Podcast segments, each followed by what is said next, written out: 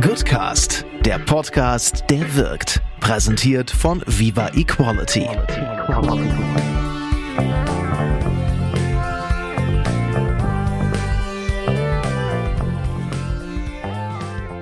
Mein heutigen Gast beschreibt das Handelsblatt nicht ganz zu Unrecht als Dauergast auf Konferenzen. Sicherlich haben viele von euch Zara schon mal auf der einen oder anderen Konferenz oder Messe gesehen, denn sie hat A, eine ganze Menge zu erzählen und hat B, aber auch eine ganze Menge erlebt. Mit ihrem Sozialunternehmen Social Bee hat sie in den vergangenen Jahren tausende Geflüchtete langfristig in den Arbeitsmarkt integriert und allein im letzten Jahr das Team verdoppelt und ist nach Österreich und in die Schweiz expandiert.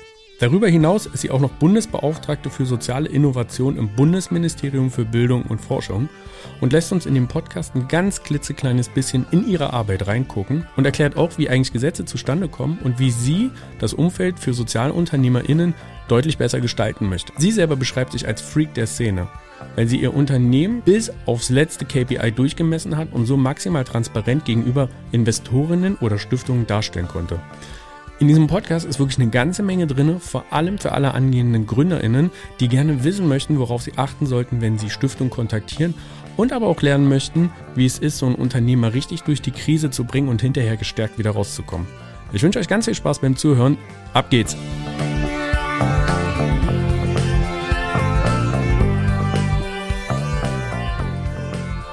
Mein Name ist Julius Bertram und ich sitze hier heute mit Sarah Brun. Hallo Sarah. Hallo Julius. Danke, dass ich bei dir zu Gast sein darf. Ähm, ich probiere immer am Anfang von so einem Podcast, die Leute, die zuhören, ein bisschen mitzunehmen. Und wenn man so an Social Entrepreneurship denkt und auch äh, an deinen Hintergrund, wo du herkommst, der Ort, an dem wir jetzt sind, wirkt so gar nicht na, wie, wie Social Entrepreneurship. Magst du kurz erklären, wo wir sind? Ja, wir sitzen hier gerade äh, im Bundesministerium für Bildung und Forschung in meinem Büro, äh, ganz staatlich, hier neben der Deutschland- und Europa-Flagge, in meinem Einzelbüro äh, im fünften Stock.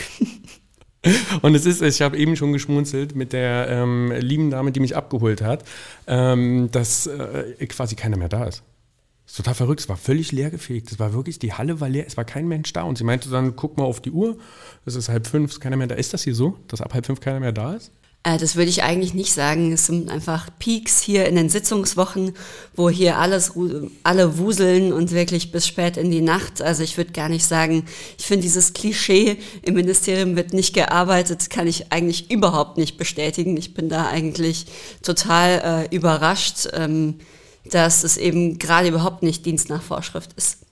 Und äh, wir hatten ganz kurz im Vorgespräch das Thema Compliance. Das ist äh, ganz offensichtlich in deiner Rolle, die du hier in diesen Räumlichkeiten zumindest ausfüllst, echt ein Thema, oder?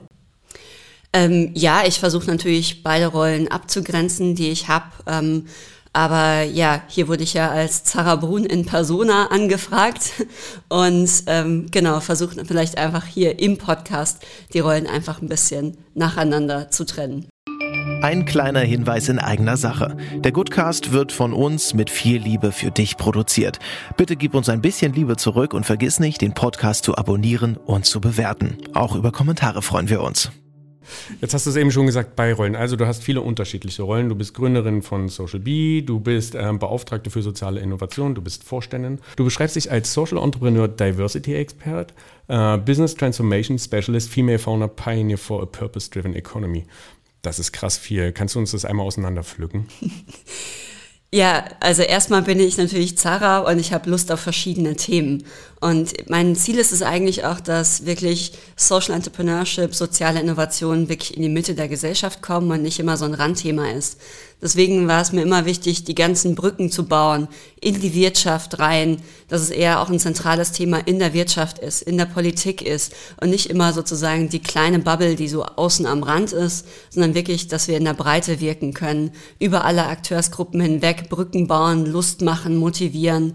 Und klar, ich habe natürlich mein eigenes Spezialthema mit Social Bee, Thema Flucht, Integration, Diversity, in dem Feld, in dem ich ganz operativ wirke und viel Impact schaffe. Aber natürlich äh, als Social Entrepreneur identifiziere ich mich mit der Rolle im System. Wie bringen wir Social Entrepreneurship, wie bringen wir soziale und ökologische Innovationen wirklich in die Breite der Gesellschaft, begeistern die Wirtschaft und alle, die Lust drauf haben, äh, auf das Thema haben. Das ist ein unvermittelter und direkter Einstieg. Also wie bringen wir soziale Innovation und Social Entrepreneurship in die Mitte der Gesellschaft? Richtig. Und wie machen wir es so sexy und attraktiv, dass wirklich alle Lust haben, wirklich in diesen Themen zu arbeiten? Ob sie in der Wirtschaft, in der Wohlfahrt sind, im Investment sind, wie agiert der Finanzmarkt eben sozial und ökologisch? Das sind alles so die Fragen, die mich interessieren, also the big picture. Okay, aber jetzt, jetzt lass uns auseinanderpflügen. Wie, also wie funktioniert es ganz praktisch? Also was stellst du dir vor? Weil also ich würde unterstellen, dass viele, die sich diesen Podcast anhören, an diesem Thema hart interessiert sind. Wie machst du es ganz praktisch als in deiner Rolle als Beauftragte für soziale Innovation? Ähm, also ganz praktisch ähm, habe ich erstmal, also meine persönliche Vision ist, dass wir wirklich eine Wirtschaft aufbauen, die für Umwelt und Gesellschaft arbeitet und nicht auf deren Kosten. Und was heißt irgendwie für und nicht gegen und ich sag mal Mehrwert versus Kosten? Da breche ich es eigentlich für mich immer ganz gut runter. Wer erwirtschaftet eigentlich einen Social Return, also einen positiven oder auch einen negativen gesellschaftlichen und ökologischen Beitrag? Da sind wir sehr schnell beim Thema Wirkungsmessung, Social Return und Investment. Und für mich ist immer die Kernfrage, wie bringt man finanziellen und Social Return zusammen? Eigentlich gibt die Summe ja erst das Endergebnis. Also ein Unternehmen, was wirtschaftlich agiert, aber negativen Footprint hinterlässt, negativen Social Return on Invest, sollte vielleicht nicht ein ganz so attraktives Investment sein wie eins, was eben einen positiven Social Return on Invest produziert. Und ich glaube, so diese Summe zu bringen, Financial und Social Return, das ist, glaube ich, so ein bisschen die Zukunft. Und ich versuche alle Aktivitäten äh, auch in der Regierung dahin zu steuern, dass wir positive Anreize schaffen, in Social Return zu investieren, in die Wirkung zu investieren und deswegen auch großes Thema, äh, wenn wir in Wirkung investieren wollen, müssen wir auch die Wirkung messen. Also einen Standard in der Wirkungsmessung zu setzen, Wirkung als Währung wirklich für Social Entrepreneurs einzuführen und dann auch Finanzierungsinstrumente dran zu hängen, äh, um tatsächlich, ja, vielleicht eben den Kapitalmarkt, aber eben auch den quasi sozialen Kapitalmarkt etwas zu verändern. Das war ähm, alles ganz, ganz viel und hört sich nach einem riesendicken Brett an. Ähm, ich habe vor allem zwei Fragen. Also, das hört sich für mich, äh, korrigiere mich, ich habe das so verstanden, dass es eher um Regulierung geht, oder?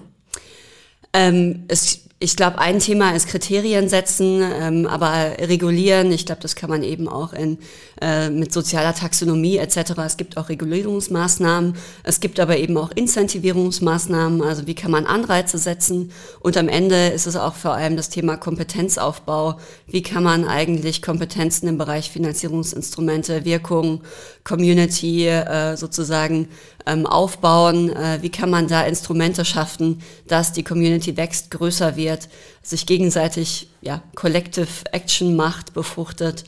Ähm, und am Ende ist vor allem für mich äh, als BWLerin, wie maximieren wir die Gesamtwohlfahrt, die Frage. Also wie schaffen wir es, einen maximalen Social Return on Investment zu generieren mit allen Regierungsaktivitäten, äh, die wir eben machen. Mhm.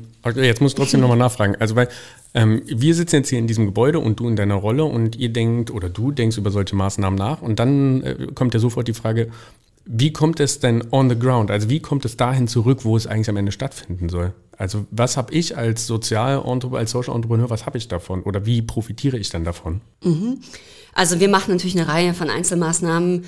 Äh, das Wichtigste ist erstmal, dass wir eine gemeinsame Strategie für soziale Innovation und gemeinwohlorientierte Unternehmen mit unserem Ministerium und federführend auch mit dem äh, Wirtschaftsministerium BMWK machen, ähm, aber mit allen Bundesressorts zusammen, wo wir sagen, okay, wir möchten erstmal eine, eine gemeinsame Strategie entwickeln, die eben die ganzen Einzelregierungsaktivitäten alleint und sozusagen in eine Form bringt. Ähm, und da sind natürlich viele drunter, also eben Finanzierungsinstrumente für Social Entrepreneurs. Wie kann man Öffnung von Förderlinien machen? Also dass eben die ganzen bestehenden Förderlinien schon geöffnet werden. Wie kann man neue Förderlinien aufsetzen? Ganz konkret die Deutsche Agentur für Transfer und Innovation, die ausgegründet wird, auch ein sehr, sehr großes Millionenbudget hat. Ähm, wie kann man da die Kriterien so setzen, dass Social Entrepreneurs ganz einfach direkt zum Zug kommen, ähm, auch in ihrer Frühphase, aber auch Skalierungsphase finanziell unterstützt werden. Wir bauen eine Plattform für soziale Innovation, wo wirklich viele Kompetenzen gebündelt werden. Es soll die Anlaufstelle für Social Entrepreneurs werden, hat Beispiele, hat einen Finanzierungsmonitor, äh, wo man eben auch sehen kann, welche Finanzierungsinstrumente gibt's, hat Capacity Building Tools, hat Vernetzungsinfrastruktur, dass man seinen Co-Founder finden kann, dass man eben ganz konkret die Vernetzung in der Region kennenlernt, soll Schnittstellen auch zum Land haben, welche Aktivitäten finden auf Länderebene statt. Ähm, genau, also das sind so ein paar ganz konkrete Regierungsaktivitäten, wie wir dann Social Entrepreneurs wirklich befähigen wollen, dass sie es nicht so schwer haben in der Ausgründung und in der Skalierung, wie ich es vielleicht mal hatte. Da, da kommen wir nachher noch drauf. Äh, ich finde das total spannend, gerade weil du einen Punkt angerissen hast, der mich total triggert, und das ist Zugang zu Finanzmitteln, wenn man nicht groß ist und wenn man kein etabliertes Standing hat, sondern wenn man eben klein ist und am Anfang steht, weil ich da riesengroßen Bedarf sehe und ganz häufig das Gefühl habe, dass eigentlich die Zugänge ziemlich, ziemlich geschlossen sind. Von daher finde ich das total großartig, wenn du da was im Petto hast, wie das in Zukunft anders funktionieren kann. Ähm, aber wie funktioniert das ähm, von, also nimm uns mit auf die Reise. Also du hast eine Idee und du möchtest gerne etwas umsetzen und dann gehst du hier durchs Haus und du probierst MitstreiterInnen zu suchen oder gehst du gleich direkt die Etage höher? Oder wie funktioniert sowas? Also wie bringt man das am Ende von einer Idee in ein Gesetz? Ähm, also Gesetze finden jetzt nicht direkt im Haus statt. Wir setzen den Koalitionsvertrag eher um. Aber man kann natürlich Ideen einbringen und hat natürlich doch einen Gestaltungsspielraum hier. Äh, es ist natürlich auch super schön, dass meine Rolle hier auf Leitungsebene etabliert ist. Ähm, das heißt, ich darf auch auf andere Häuser zugehen, ich darf Gespräche führen, ähm, auch im Außenraum. Ähm, und ich kann natürlich hier viel auch Inhalte oder Impulse setzen. Ein großes Learning war erstmal, wie funktioniert eigentlich ein Ministerium? Bei Social B haben wir gerade irgendwie quasi holokratische Ansätze und hier, glaube ich, sozusagen sahen die Hierarchien dann doch nochmal anders. Ähm, und ich habe auch erst eine Weile gebraucht, um das System hier zu verstehen. Was kann man eigentlich umsetzen? So, ähm, und wie, wie, wie spielt man? So, wenn man jetzt sagt, Förderlinien öffnen, habe ich am Anfang so jede einzelne Förderlinie abgeklappert und gesagt, ja, könntet ihr nicht mal so. Aber ist natürlich nicht so einfach, äh, wenn die mit von dem Thema, ähm, ja, sagen, generell ist es doch offen, äh, wie soll man es denn jetzt genau machen? Sag doch mal. Aber jetzt ist man eher dazu übergegangen, okay, wie kann man die Kompetenz bündeln? Zentrale Anlaufstelle eben für Kriteriensetzung, für Förderöffnung ähm, und dann einfach in dem Vorlagensystem sagen, okay, bindet doch mal diese Stelle hier ein, weil das ist die Kompetenzstelle, die gebündelte Kompetenz. Und so können dann eben alle plötzlich das ist dann ein Vorgang, der im Haus irgendwie ganz gut funktioniert. Das ist nur mal so als Beispiel, wie sich so eine Denklogik ändert, wenn man ins System reinguckt. Ist Aber, das quasi das, was immer alle beschreiben als das Schmieden von Koalitionen? Ja, vielleicht. Und ich glaube, die größte äh, hier, ja, die größten Allies sind natürlich auch mein Referat für soziale Innovationen. Ähm, und äh, ich habe auch ein äh, kleines Team, also ich habe eine Referentin und eine Bürosachbearbeiterin, die mich natürlich so die Schnittstelle ins Haus sind. Die sind, kommen hier aus dem Ministerium, sind bestens vernetzt, kennen sich aus, wie das funktioniert und ich komme so von außen rein mit meinen vielen Ideen. Und ich glaube, so äh, haben wir sozusagen den äh, was heißt denn, wir bauen da, glaube ich, eine ganz gute Brücke zusammen, die man eben auch über, die diese notwendige Übersetzung in die Prozesse ins Ministerium integriert und jetzt, glaube ich, echt eine ganz coole Schlagkraft entwickelt. Und es ist so ein cooles Team an echten Generalisten, die mich so challengen auf eben einer systemischen Ebene, ähm, dass es einfach unheimlich Spaß macht und ich bin total begeistert eben auch, wie sehr die für die Themen brennen und hier was bewegen wollen. Und ich glaube, äh, ich glaube, im Ministerium wird generell unterschätzt, wie viele Menschen mit Purpose hier sitzen, um für Deutschland was positiv zu verändern. Da muss ich jetzt mal eine Lanze für brechen. Ist das so? Ja. Okay, ist das, eine, ist das was, was du jetzt neu quasi für dich mitgenommen hast, dass das so ist? Das ne, nehme ich mir auf jeden Fall mit. Also der Purpose und die Motivation von vielen hier, die hier arbeiten, ist definitiv in Deutschland was zu bewegen und mitzugestalten. Und ich glaube, da ist der Weg im Ministerium echt eigentlich ein sehr, einer mit einem sehr großen Hebel. Ja, Okay, ja, total spannend. Äh, die Frage aller Fragen, wie wird man Beauftragte für soziale Innovation? Ähm, also ich wurde angesprochen, ähm, auch im Rahmen äh, ja, des Regierungswechsels. Äh, wir haben ja jetzt da eine, eine einzigartige Kombination mit der neuen Ampelregierung, die alle total Lust auf das Thema soziale Innovation und Social Entrepreneurship haben.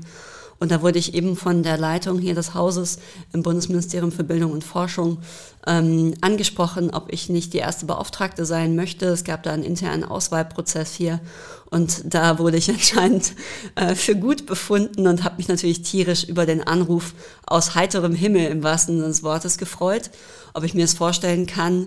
Und ähm, ja, wenn man seinen Purpose als Social Entrepreneur ernst nimmt und sagt, okay, ich möchte eigentlich auf systemischer Ebene was System Change machen, dann äh, konnte ich natürlich nicht Nein sagen und äh, musste eher schauen, wie kriege ich dann beides hin, weil Social Bee aufgeben war ja auch keine Option für mich. Und ähm, ich bin unheimlich froh, dass so ein Quereinstieg, quasi ein ministerieller politischer Quereinstieg machbar gemacht wurde. Und alleine das ist, glaube ich, schon mal ein System Change hier gewesen, ähm, weil ich finde es natürlich total spannend, dass man da sozusagen Experten aus der Praxis reinholt und sagt, okay, wir wollen hier die Kompetenz ins Haus reinbringen ähm, und eben diese Funktion installieren. Ähm, genau, so ist das gekommen. Jetzt habe ich von Felix Oldenburg gelernt, das Leben lebt sich immer vorwärts und ergibt rückwärts Sinn. Könntest du rückwärts nachvollziehen, wie du zu diesem Punkt gekommen bist, dass man überhaupt auf dich gekommen ist in der Auswahl? Ähm, also ich glaube, ich war einfach, natürlich bin ich äh, sehr bekannt im Social Entrepreneurship Bereich gewesen, weil ich meine Stimme dafür immer schon erhoben habe. Habe ja auch einige Artikel auch in verschiedensten Zeitungen über Social Entrepreneurship, Social Return on Invest etc.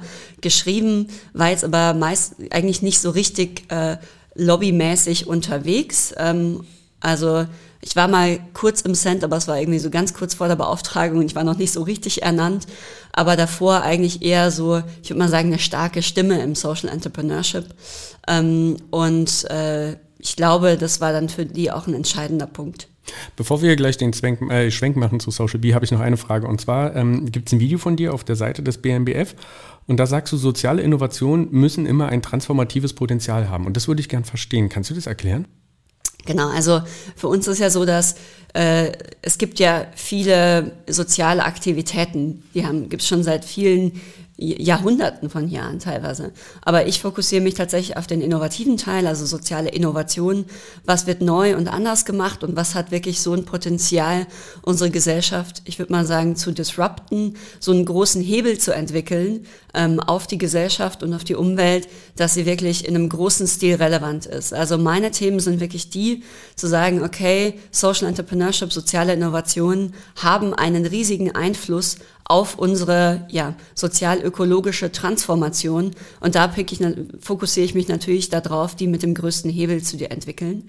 Ähm, und das äh, eben auch die, aber eben auch bei der Gründung und Skalierung zu unterstützen. Das ist schon auch noch ein, bei der Hebelentwicklung. Ich glaube, ganz viele haben auf lokaler Ebene schon ein tolles Potenzial. Und wenn wir sie noch bei der Skalierung unterstützen, dann können sie natürlich nochmal eine ganz andere Kraft entwickeln für die Gesellschaft.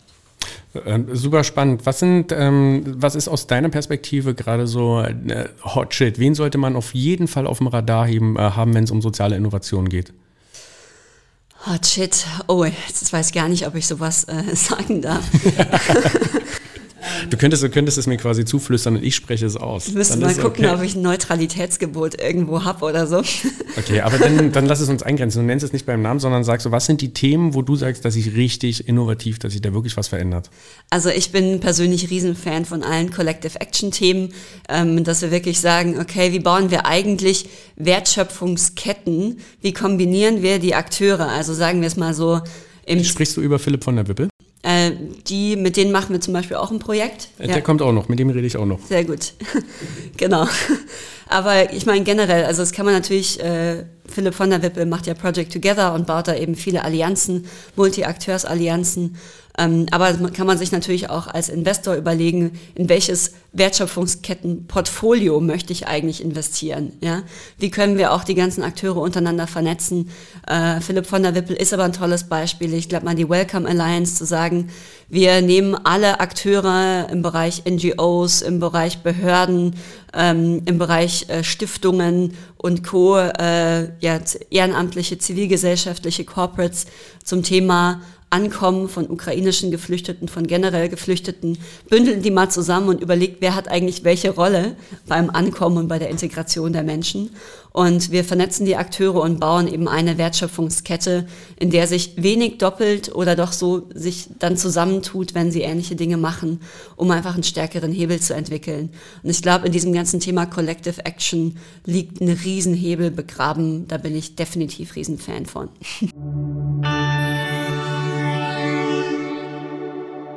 Wann war für dich klar, dass dein Leben so eine Wendung nimmt, dass du in diesem Bereich Social Entrepreneurship so stark reingehst? Ich persönlich bin da eigentlich mal so reingerutscht, würde ich eher sagen. Äh, ich bin damals so ganz klassisch BWL Uni Mannheim und da gab es so die drei Optionen. Wirst du entweder ins Investmentbanking oder gehst du jetzt in eine klassische Konzernkarriere oder macht man irgendwie Beratung? Das waren so die drei Ideale. Uns wurde immer eingetrichtert, so You are the future leaders of tomorrow. Ähm, aber halt in diesen drei Bereichen. Und da standen dann die Unternehmen schon alle Schlange, die dann die Leute abgeworben haben. Genau, und ich bin an, dann an die TU München gekommen, da gab es auch das Thema Unternehmertum zu den anderen Themen noch dazu. Aber Sozialunternehmertum kannte ich noch gar nicht. Und ich selber habe im Venture Capital dann gearbeitet, auch im Cleantech Venture Capital, habe da viele UnternehmerInnen gesehen, die mit unternehmerischen Mitteln und grünen Technologien die Welt verändern wollten und saß immer auf der Investorinnenseite. Hab die alle begutachtet und habe gedacht, so puh, die sind alle zwei, drei Jahre älter als ich, kochen alle nur mit Wasser. Das kann ich doch irgendwie auch. Ich habe auch Lust, was zu gründen. Und das war so 2015, 16, ähm, wo eben die viele Menschen nach Deutschland und Europa gekommen sind, die erste große Flüchtlingskrise, äh, wo ich ehrenamtlich mich engagiert habe und ich habe einfach so gedacht, so Ehrenamt ist für mich so ein bisschen ineffizient gewesen. Was ist eigentlich so in den zwei, drei Monaten wahnsinnig aktiv, aber was ist eigentlich danach, wenn die Menschen müde sind, ausgebrannt sind? Ehrenamtliche haben Riesenpotenzial, so kurzfristig Dinge abzufedern, aber ich habe mich gefragt, was passiert eigentlich langfristig, wenn die Menschen müde werden, wenn sich vielleicht die Stimmung wandelt. Und dann gab es so diese große Schlagzeile von den äh, 29 DAX-Unternehmen, die alle gesagt haben, wir integrieren diese Menschen, haben irgendwie nach einem Jahr nur Insgesamt sind vier Geflüchtete eingestellt worden. Und das war dann so eine krasse Zahl, wo ich mir gedacht habe, warum ist das eigentlich so? Man muss den Unternehmen doch helfen, die haben alle Lust. Aber im Endeffekt hat sich schnell herausgestellt, dass es ja wahnsinnig viel Aufwand für ein Unternehmen ist. So, also Prinzip, Unternehmen den Aufwand abnehmen, Komplexität rausnehmen, äh, Expertise im Bereich Integration bereitstellen und sozusagen einfach alles übernehmen, was Arbeit macht, sodass die Unternehmen Lust drauf haben, Menschen zu integrieren. So war so die Idee von Social Bee entstanden. Ähm, und ich habe gesagt, okay, das muss man als professionelles Unternehmen machen, sonst machen die Unternehmen da nicht mit.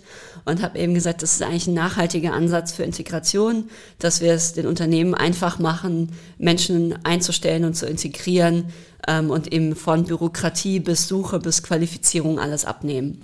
Es ist ja so, dass es in der Rückschau super erfolgreich ist. Kannst du es kurz einmal in Zahlen packen? Ja, also ähm, was heißt erfolgreich? Ich erfolgreich, ich messe das an den Titeln und Auszeichnungen, die du bekommen hast.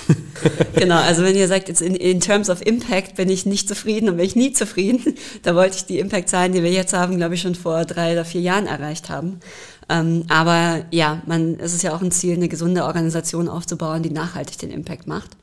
Äh, ja, in Integrationszahlen, wir haben jetzt knapp über 1000 Geflüchtete langfristig in den Arbeitsmarkt integriert, äh, wobei da jetzt gerade die Tendenz extrem steigend ist. Also ein Großteil davon haben wir jetzt dieses Jahr gemacht. Wir hatten zwischendrin auch Corona, wo es echt auch zäh war, ähm, sowohl was Integrationseinstellungszahlen war, also was auch echt schwierige Jahre für uns waren, wo wir uns einmal komplett neu erfunden haben. Aber genau, also etwas über 1000. Wir haben jetzt gerade auch unser Team verdoppelt von 25 auf 50 ähm, und haben jetzt eben auch die ersten Projekte auch in Österreich und in der Schweiz und auch wirklich, würde ich sagen, vor allem den Wirkungsgrad unserer Qualifizierungsprojekte optimiert, sei es in der Pflege, Logistik, äh, Projektmanagement, SAP, bauen da so Career Tracks auf und haben jetzt teilweise bei unseren Female Accelerator Programmen, wo wir gerade geflüchtete Frauen im Projektmanagement qualifizieren, integrieren, die eben schon auch super viele Jahre quasi jetzt gar nicht im Arbeitsmarkt teilgenommen haben, haben wir über 100 Prozent, also haben wir 100 Prozent Einstellungsquote, was einfach riesig für uns ist. Und ich glaube, neben der reinen quasi quantitativen Zahl, wie viele Programme, wie viele TeilnehmerInnen haben wir, zählt für mich eigentlich immer, wie viele haben am Ende einen Job. Und das sind jetzt eben über 1000 äh, in nachhaltige Beschäftigung. Ähm, genau, aber für mich immer noch viel zu wenig. Wir müssen viel, viel mehr machen. Jetzt hast du eben gesagt, dass Corona euch gezwungen hat, selber nochmal alles zu überdenken und umzukrempeln. Das finde ich total spannend. Das war jetzt nicht geplant, aber das möchte ich gern verstehen. Wie, also, das ist ja als Unternehmen quasi, bestehende Dinge zu hinterfragen und zu sagen, oh, Mist, das funktioniert irgendwie so nicht mehr. Wir müssen das anders machen. Ähm, das ist ja gar nicht so super trivial. Wie habt ihr das gemacht? Ähm, ja, wir hatten davor ein bisschen anderes Modell. Da haben wir eher so direkt in die Jobs vermittelt. Also Unternehmen hat einen Job und wir haben gesagt, alles klar, wir finden einen Kandidaten oder eine Kandidatin dafür und wir machen eben Sprachkurse und Qualifizierung so ein bisschen on the job, ähm, wenn wir den Match gemacht haben. Ähm, aber da wir immer so versucht haben, so sehr ad hoc kurzfristig zu besetzen, ist eben auch viel, hatten wir nicht so eine hohe Trefferquote, würde ich eher sagen. Hatten da auch ein Zeitarbeitsmodell, das haben wir auch immer noch, aber eben um zu sagen, wir nehmen Bürokratie und Arbeit ab, ähm, aber haben es damals eben sehr stark auf diese direkte Jobvermittlung uns eingeschossen haben aber immer gemerkt, die Menschen sind vielleicht noch nicht so weit, die brauchen vor allem eine Quereinstiegsqualifizierung, um einfach nochmal viel fester im Sattel zu sitzen, weil sonst sagt der Schichtleiter am ersten Tag, wenn es nicht funktioniert, ja, dann können wir wieder heimschicken und das Commitment von Unternehmen ist nicht so hoch. Und das war eigentlich schon immer ein Thema, was in uns rumort hat. Wir haben dann immer so im Schnitt, würde ich mal sagen, 80 bis 100 Menschen pro Jahr eingestellt. Da sind aber dann auch viele wieder rausgedroppt, so nach zwei bis vier Arbeitswochen, knapp irgendwie 30, 40 Prozent. Da waren wir dann nicht zufrieden mit ähm, und sind uns da wirklich in so ein Hamsterrad gekommen nach zwei, drei Jahren und haben uns eben sehr hinterfragt. Dann kam Corona und dann war die Frage, wie wollen wir eigentlich weitermachen? Wir hatten ähm, ein bisschen Corona-Unterstützung, haben auch nochmal dann einen Push von den Stiftungen bekommen und wir haben gesagt, wir stehen eigentlich davor immer schon mit dem Rücken zur Wand. Entweder wir gehen jetzt richtig nach vorn oder wir machen auch dicht. Und wir investieren jetzt nochmal einmal alles nach vorn äh, und hatten eben dieses Thema Qualifizierungsprojekte, Quereinstiegsqualifizierung in Gruppen uns schon sehr lange im Hinterkopf und haben gesagt, jetzt probieren wir es aus. Dann haben wir tolle Stiftungen gehabt, die das mit unterstützt haben, eben die Aktivator, äh, GGMBH, die Vektor Stiftung, die Schöpflin Stiftung, die gesagt haben, wir gehen das jetzt mit. Und dann haben wir eben die ersten Qualifizierungsprogramme aufgesetzt in der Pflege, mit SAP, äh, in der Logistik. Und die haben so gut funktioniert, dass die wirklich jetzt mittlerweile über 90 Prozent unseres Geschäftsmodells und Integrationsmodells ausmachen. Aber ja, es war eigentlich die Corona-Zeit, die das Geschäftsmodell, was wir davor hatten, sowas gegen die Wand hat fahren lassen, dass wir gesagt haben, wir können gar nicht mehr anders, als uns neu zu erfinden. Jetzt haben wir nochmal den Mut zu machen und alles quasi auf die Zukunft zu setzen. Ähm, und das hat sich jetzt tatsächlich bewährt. Äh, großartig. Ich bin ähm, total beeindruckt und äh, fühle mich angesprochen, weil wir ein ähnliches Erlebnis bei uns in der Firma hatten. Du hast das aber auch genauso Transparenz in Stiftung gespielt. Du hast ihnen gesagt, Stimme im Rücken zur Wand, entweder wir gehen jetzt äh, all in oder wir müssen es im Zweifel zusammenpacken? Ähm, also ich glaube, im Nachhinein würde ich so ganz als All-in bezeichnen. Äh, wir haben natürlich weiter gesagt, klar, wir setzen weiter die Stellen, die reinkommen und versuchen da nochmal alles. Ähm, aber es war schon ein bewusstes Investment in die neuen Qualifizierungsprojekte, die wir dann gemacht haben. Hey, investiert nochmal mit in das SAP-Projekt, was wir gemacht haben, in das Pflegeprojekt, in den Standortaufbau Stuttgart mit Qualifizierungsprojekten.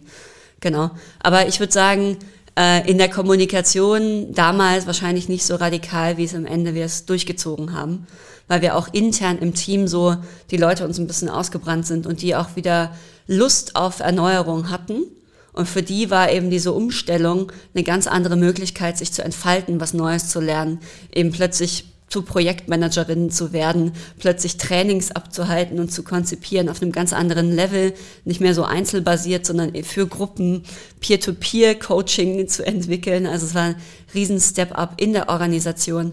Also in der Organisation haben wir es sehr disruptiv kommuniziert, nach außen würde ich mal sagen, nicht ganz so, ähm, weil wir natürlich immer gesagt haben, wir wissen natürlich nicht, ob es aufgeht. Ja, macht Sinn. Wie kommt man zu einer Zusammenarbeit, zu so einer vertrauensvollen Zusammenarbeit mit Stiftung? Also wir hatten tatsächlich die Schöpflin Stiftung und Aktivator GmbH, die haben uns von ganz klein an begleitet, ähm, als wir wirklich ausgegründet haben und da, das waren unsere ersten Förderer, ähm, mit auch der Canopus Stiftung noch. Ähm, und die sind so ein bisschen auf uns aufmerksam geworden und haben uns tatsächlich damals noch in die Gemeinnützigkeit reingeholfen im ersten Jahr äh, ich kannte das noch gar nicht, wusste gar nicht, was das ist. Und da habe ich gedacht, wie kann man denn da rein investieren, so als BWLerin? Ähm, und die haben uns so ein bisschen tatsächlich da so hingecoacht und gesagt haben, okay, jetzt sucht euch mal eine zweite Förderstiftung mit unserem und dann sucht euch jetzt die dritte. Und wir machen auch Organisationsförderung, wir investieren auch euch, als euch in Personalities. Also sie haben uns so ein bisschen gescoutet damals. Aber jetzt würde ich sagen, ähm, klar, wir machen ja jetzt natürlich viel mehr Stiftungszusammenarbeit. Dieses Vertrauensvolle kommt, glaube ich, durch echt die Echtheit, diese zu sagen, okay, Wir haben sehr große Ambitionen und unternehmerische Visionen. Das hat den Stiftungen sehr gut gefallen, dass wir sagen, hey, von Anfang an auf Skalierung, auf großen Impact, aber eben auch mit einem starken Eigenanteil, Eigenfinanzierungsanteil. Für uns war der eigentlich immer 100 Prozent. Dann haben die Stiftungen gesagt, okay, der muss gar nicht 100 Prozent sein. Also, hä, warum? haben immer interessante Diskussionen geführt. Aber das hat ihnen gefallen, ähm, sehr unternehmerisch voranzugehen bei uns, mit einem sehr klaren, aber auch Wirkungslogik. Und deswegen eben Wirkung als Währung. Wir haben immer hochgerechnet, wie viel Staatseinsparungen leisten wir da der Gesellschaft, wie viele Menschen integrieren, also mit unseren KPIs und waren wir immer extrem fit. Und ich glaube, das hat dann schon dazu geführt, dass sie immer gesagt haben, okay, eher so in, interessante Diskussionen mit uns geführt haben. Wir haben sie aber auch gescoutet, natürlich nach ihrem Kriterienkatalog und nach ihrem Förderkriterien. Also alle da draußen, die da irgendwie nach Finanzierung suchen, es hilft bestimmt, wenn man sich mal die Förderkriterien der Stiftung und die, äh, ich sag mal, ob sie eher modern investieren oder eher bisschen spätphasiger mitmachen. Ähm, da gibt es bestimmt auch ein paar, die ein bisschen mutig nach vorne gehen. Ähm, und ich glaube, das hilft schon gerade in der Frühphase, wenn man auch Stiftungen hat, die das Thema Organisationsförderung und Entwicklung gut, gut drauf haben. Aber das heißt, das finde ich total interessant äh, für alle, die jetzt genau zugehört haben. Ihr habt im Grunde Stiftungen eigentlich mit traditionellen KPIs überzeugt. Ja, also ich glaube, wir waren immer so eher die Fraktion äh, Fancy Pitch Deck mit extrem guten Businessplan. Ich glaube, mit den P&Ls, da haben die Stiftungen auch manchmal gesagt, puh, da müssen wir uns noch ein bisschen upskillen. Also ich glaube, auf der Finanzseite, ich mit meinem VC-Background, waren wir dann natürlich immer sehr fit. Ähm, auf der Wirkungslogik-Seite haben sie uns ein bisschen rangeführt. Die haben uns teilweise auch echt Coaching in Wirkungsmessung und so. Aber wir haben die halt trotzdem sehr klar runtergebrochen und krass bei uns intern gemessen. Ähm, also wirklich so, wie, äh, wie viele TeilnehmerInnen haben einen Job, wie langfristig sind das, wie viele Einkommen haben sie dadurch generiert. Also wir haben es so richtig runtergetrackt äh, und Dashboards entwickelt. Also ich glaube, dieses Ganze äh, war immer ein Alleinstellungsmerkmal von uns, was ihn, was glaube ich, wo ich immer gedacht habe, ich bin eigentlich ein Freak in der Szene, weil ich eben eher mit so einem, ich würde mal sagen, nachhaltigen Unicorn-Mindset ist vielleicht ein Widerspruch in sich, aber immer mit dem Mindset, wir bauen Unicorn, aber irgendwie für Social Impact ähm, und viel nachhaltiger in der Organisation rangegangen bin und immer gesagt habe, wie gesagt, mit 1000 gebe ich mich nicht zufrieden. ähm, wir wollen nach Europa, wir wollen in die Welt, wir müssen natürlich, das Problem ist so groß, da können wir jetzt nicht irgendwie in München aufhören. Und ich glaube, dieses Mantra hat Ihnen schon immer gut gefallen. Also ich bin mit einem sehr klassischen, würde ich mal sagen, Venture Capital Pitch auf die Stiftung zugegangen und dann haben wir uns die Stiftung so ein bisschen den Realitätscheck manchmal gegeben und ins R manchmal gesagt, okay, wie wär's denn hiermit? Und so, äh, also ich glaube, die hat uns ein bisschen in die Welt reingeführt. Aber von daher war ich auch immer so Weltenwandlerin zwischen der klassischen Wirtschaft, zwischen den Social Entrepreneuren. Und deswegen sage ich, bin da so reingestolpert. Und jedes Jahr, weiß, dass ich dabei bin, denke ich mir aber auch, hey, wie cool ist eigentlich Social Entrepreneurship? Wie geil ist eigentlich unsere Szene? Wie cool ist es eigentlich, Wirkung zu machen und das irgendwie zu bemessen und im großen Stil umzusetzen?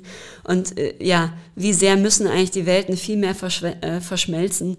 Wie wenig interessiert mich eigentlich jetzt irgendwie äh, die ich früher glorifiziert habe, die Unicorns und Co. Wie nachhaltig sind die eigentlich? Wir brauchen neues Gorillas, aber wir brauchen irgendwie viel mehr richtig coole Sozialunternehmen, die irgendwie die Welt verbessern. Und ich glaube, so jedes Jahr ja, wächst natürlich der Hebel, den man mit der eigenen Organisation hat, den man eben auch über das systemische Zusammenwirken mit anderen Organisationen hat, wächst die Collective Action. Und ich muss sagen, wenn ich jetzt zurückschaue, hätte ich mir auch nie träumen lassen, was man daraus alles ja, machen kann und wie viel Wirkung man entfalten kann, auch wenn sie nicht nur in Anzahl Geflüchteter eingestellt bemessen werden kann, sondern eben in diesen ganzen anderen Dingen, die wundervoll passiert sind. Eben in meiner Rolle, in den vielen Menschen, die ich vielleicht mit inspiriert habe, die sagen, hey, ich habe wegen dir ausgegründet, den vielen anderen Female Entrepreneurs auch noch so, denen man irgendwie Mut zuspricht, den Social Entrepreneurs, denen man Rat gibt, so diese ganze andere Wirkung, die in dem Ökosystem entsteht. Und da muss ich sagen, das hätte ich mir nie träumen lassen in den letzten sieben Jahren. Und ich glaube, das kann man nicht planen. Für alle, die gerade dabei sind, was zu gründen, eine Idee im Kopf haben, mit sich selber hadern, mache ich es, mache ich es nicht. Was ist der beste Tipp, den du geben kannst? Also ich glaube, meine, mein bester Tipp ist so immer es kochen alle nur mit Wasser.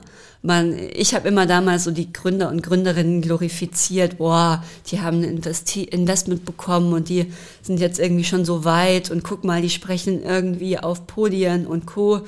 Ähm, aber ich da saß ja damals auf InvestorInnenseite und habe gesehen, hey, die sind alle nur zwei, drei Jahre älter gewesen als ich, ähm, haben irgendwie ein cooles Pitch-Deck designt, haben eine coole Idee, haben einfach mal gemacht, hatten halt den Mut, mal loszulegen. Ähm, und deswegen kann ich natürlich echt sagen, alle kochen nur mit Wasser, habt da wirklich den Mut, legt einfach mal los. Mit dem ersten Domino kommt der zweite und dritte und vierte, den ihr irgendwie entfacht. Und so dieses Feuer, wenn ihr das habt und diesen Spark den ganzen anderen Menschen mitgebt, dann fällt auch die Dominokette irgendwie an. So, ja, mit dir selber, wenn du brennst und eine große Vision erzählst, und ich glaube, das hilft schon auch, nicht kleiner machen, als man ist. Ähm, also eben da ein bisschen was von den großen Startups abschauen, eher über die, die, über die Vision und wo man hin will zu sprechen, als das, was man schon hat. Weil die Leute haben natürlich immer Lust, in die Idee zu investieren. Ähm, und ich glaube, äh, viele ja, Menschen tendieren auch dazu zu sagen, okay, das habe ich vor, äh, das, das mache ich gerade, statt irgendwie, da will ich mit euch gemeinsam hin und da eine größere Idee zu entwickeln und darüber auch viel zu sprechen, auch wenn die utopisch ist, ja. Ähm, Menschen haben da irgendwie Lust und lassen sich irgendwie mitbegeistern und mitreißen. Und ich glaube, ich zähle auch so meine ja, wie viele Menschen man irgendwie anstecken kann, ist eigentlich schon auch kein so unrelevantes KPI. Ähm, eine Frage habe ich noch, weil ich glaube, das könnte noch ein ganz konkreter Tipp werden. Wie sieht das perfekte Pitch Deck aus? Weil du hast jetzt mehrfach gesagt, dass du ähm, gute Pitch Decks gemacht hast. Das werde ich, ich überlege die ganze Zeit. Ich glaube, dieses Mal nenne ich die Folge, ich bin der Freak in der Szene, weil du das vorhin über dich selber gesagt hast. Aber ganz praktisch, weil ich glaube, damit hadern echt viele. Wie sieht so ein Pitch Deck aus? Was gehört rein? Also ich meine, da, da gibt es so viele Vorlagen, aber holt euch eben die Start-up-Vorlagen vielleicht und macht noch das, ergänzt es noch um das Thema Wirkungsmessung und eure Wirkungslogik. ähm, also ganz klassisch Problem, Lösung, äh, Vision, ähm, Produkt oder Dienstleistung ähm, dann irgendwie Geschäftsmodell und dann würde ich eben sagen Wirkungsmodell und dann eine Projektion von eurem Businessplan, also irgendwie drei, drei Jahres und da würde ich sagen sowohl Business Forecast als auch äh, Social Return Forecast, den würde ich jetzt mit reinnehmen. Es ist tatsächlich so, dass immer mehr äh, Stiftungen uns jetzt auch nach dem äh, Value to Society bemessen und wie gut Input zu Output sein müssen. Das begeistert mich. Das hat uns früher fast niemand niemand gefragt und jetzt wird's mehr. Stiftungen sagen jetzt, hey, äh, so eins zu vier wurde uns gefeedbackt. Ähm, was wir reinstecken, wollen wir ungefähr vierfach zurückhaben an Social Return on Invest oder eben Value to Society. Ähm, das mal so als kleine KPI, die wir jetzt sehr oft im Stiftungsumfeld gehört haben. Ich finde gut, dass Stiftungen jetzt auch da stärker reingehen und deswegen auch nochmal das Thema Wirkung als Währung. Äh, die Währung von einem Social Entrepreneur ist die Wirkung, die sie leisten. Das heißt, die, wenn ihr die gut hochrechnen in Zahlen, aber natürlich auch in Qualität könnt, das ist, glaube ich, echt eine fette Visitenkarte, die ihr habt. Ähm, ich habe noch eine letzte Frage und ähm, das ist so meine persönliche Überraschungsfrage, weil ich mich auch immer über die Antwort freue. Mit welchem Song möchtest du diesen Podcast beenden? Okay. ähm. Okay, also irgendwie ist mir intuitiv äh, Simply the Best in den Kopf gekommen, aber ich weiß nicht, ob das so appropriate jetzt ist. äh, lass mich mal kurz nachdenken. Du musst es ja gar nicht auf dich beziehen, Simply the Best. Du kannst das ja auf die Organisation beziehen. Ja, also ich weiß nicht warum, das ist ja irgendwann meine erste Assoziation. Aber ich habe das Gefühl, sie ist noch nicht so ganz appropriate. Weil ich bin ja gar nicht so der Fan, dass so eine Organisation die beste ist. Ich finde ja eigentlich cool, dass äh, wenn alle Organisationen eben als Kollektiv sich stärker denken. Jetzt muss ich noch mal ganz kurz nachdenken. Mm, deswegen bin ich noch nicht ganz so passend. Ich, will da nicht mitspielen, mir fallen schon Songs ein. Es, ist, äh, es muss dein Song sein, der muss von dir kommen. Vielleicht sind es auch nur die, weil ich bin 80s-Fan. Jetzt wird mir noch Strong Enough von Cher äh, rauskommen. Ähm, den nehm, der, der, der ist gut, den nehme ich, weil ähm, das muss man vielleicht dazu sagen. Während wir hier sitzen, gucke ich die ganze Zeit auf das Poster, was da hinten in der Wand hängt. An der Wand hängt. Das ist ein gelbes Poster mit einem großen Arm und da steht drauf, I can, I will. Und das passt tatsächlich ganz gut zu dem Song. Also würde ich den, den, den würde ich nehmen. Ja, finde ich gut. Ich bin ja wirklich Chair-Fan. Äh, ja, hier guck mal, so bold steht ja auch noch da. Ähm, die fand ich auch immer sehr bold. ich danke dir ganz herzlich für das Gespräch, Zara. Cool. Ja, war sehr schön mit dir. Danke.